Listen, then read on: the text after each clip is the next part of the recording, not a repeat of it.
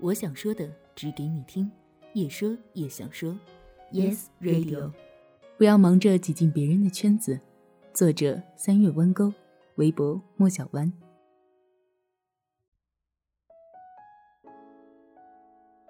表妹今年刚毕业，进入职场刚刚一个月，昨天给我发信息说：“姐，职场的人际关系那么难吗？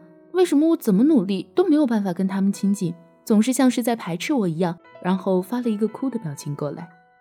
在我的印象里，一直是乖乖女的表妹，顺从听话，性格也活泼开朗。虽说不是人见人爱，但至少不会惹人厌。所以我听到她提到同事对她排斥，觉得有点奇怪。我当下就打了电话给她，问她怎么回事儿。表妹的声音有点疲惫，跟我讲了事情的经过。刚上班的表妹找很多机会跟大家相处，希望跟大家尽快打成一片。同事去茶水间，也就跟着去，希望能听听大家聊天，能插上话就更好。实际情况是，大部分时间只能跟在旁边呵呵呵，偶尔插上一句话，别人随便瞄他一眼，又继续自己的话题了。中午吃饭时，也跟着两个同事去吃饭，打好了饭，喜滋滋跟在他们后面。这时他们看见熟人，就直接走了过去。那个桌子只剩两个位置，也就是表妹只能一个人吃饭了。这样的事情发生好几次，于是表妹觉得很委屈，感觉别人都在忽视她。听完表妹的话，好似场景再现一般，想起了自己刚毕业的时候。第一次参加工作的我，自然是不敢怠慢，使出全身的力气，想要做好每一件工作，想要讨好每一个我接触的同事。那时候有两个同事 A 和 B，负责带我这个实习生。八点上班，我总是七点半就到了。帮他们倒好水，擦好桌子。吃饭时等着跟他们一起吃，坐在桌子的最边边听他们聊天。他们工作有需要跑腿的，我也是随叫随到。下班了也是等着他们一起去坐班车。两个月，我觉得我跟他们相处的还不错的时候，发生了一件事儿。我们公司的台湾领导五岁女儿过生日，给我们营销部大办公室拿来了一个蛋糕。当时在办公室加班，一共九个人，我们小组有三个。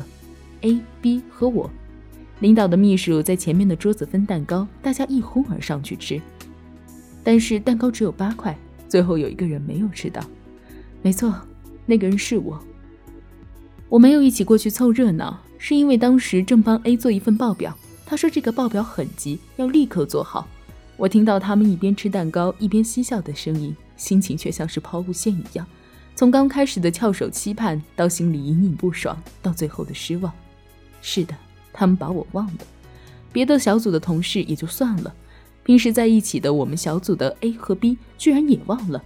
而且当时的情况是我正帮 A 做一份他说很急的报表，一块蛋糕并没有多么了不起，但当时对我来说，那至少意味着一种认可。蛋糕吃完后，他们走到我的位置，A 夸张又惊讶地说：“哎呀，你怎么还在这儿？我以为你走了呢。”B 顺势接上。一脸笑意望着我，哎呀，不好意思，蛋糕都吃完了，你怎么也不说一声呢？我努力压抑心中翻江倒海的愤怒，转化而成的难过，故作轻松地说：“没事儿，你们吃就好了。”那天我不知道我是怀着怎样的心情做完了表格，又是怎么把表格给了 A，但是那天我头一次没有等他们，东西一收就先回去了。那次先走，却让我遇到我职场上第一个需要感激的人。隔壁部门的主管 Y，Y 来自内蒙古，性格泼辣，直言直语，工作雷厉风行，做事严谨细致，骂起下属来毫不留情，谁都不敢得罪他。带我的两个同事在背后说了他很多坏话，什么爱在领导面前表现，性格太坏，容易得罪人之类的。开始我听了之后信以为真，平时几乎不敢惹他。那天晚上他正巧也在办公室，目睹了整件事。回家的路上，我因为有点怕他，不敢乱说话，加上心情不好，也不想说话。他也一路沉默，我们就这样尴尬的步行了五分钟。分岔路口，他突然叫住我，轻描淡写的跟我说了一句话。事实上，后来他跟我说过很多，如今想起来仍然很有道理的话。可是那天晚上那句话，就像漆黑幽暗的夜空，瞬间划过一颗闪耀的流星，就像大海中迷失方向的夜航船，忽然发现一座灯塔。他说：“不要为了挤进别人的圈子，忘记自己工作的目的。尽管这句话现在看起来有鸡汤的嫌疑，但是对于当时伤心失望的我来说，无疑给了我莫大的勇气，让我能重新鼓起士气，继续前行和战斗。第二天，我一如既往热情地跟 A 和 B 打招呼，然而心里却下定了决心，要以不同的面貌面对我的工作，不再特意去打水、擦桌子，做着这些他们自己也能做的事，不再特意凑到茶水间聊天，笑着那些我根本听不懂的笑话。不再硬是跟他们坐在一起，做永远被忘记的边角料；不再特意等他们一起下班，做那个唯唯诺诺的小跟班。后来的日子里，我尽量把关注点放在自己本职的工作上。工作数据分析需要做大量的 Excel 表格，那么我就想办法把表格做得比一般人要好。接下来的几个月里，我学到了 Excel 处理数据很多函数，其中有 Y 的功劳，他是 Excel 高手。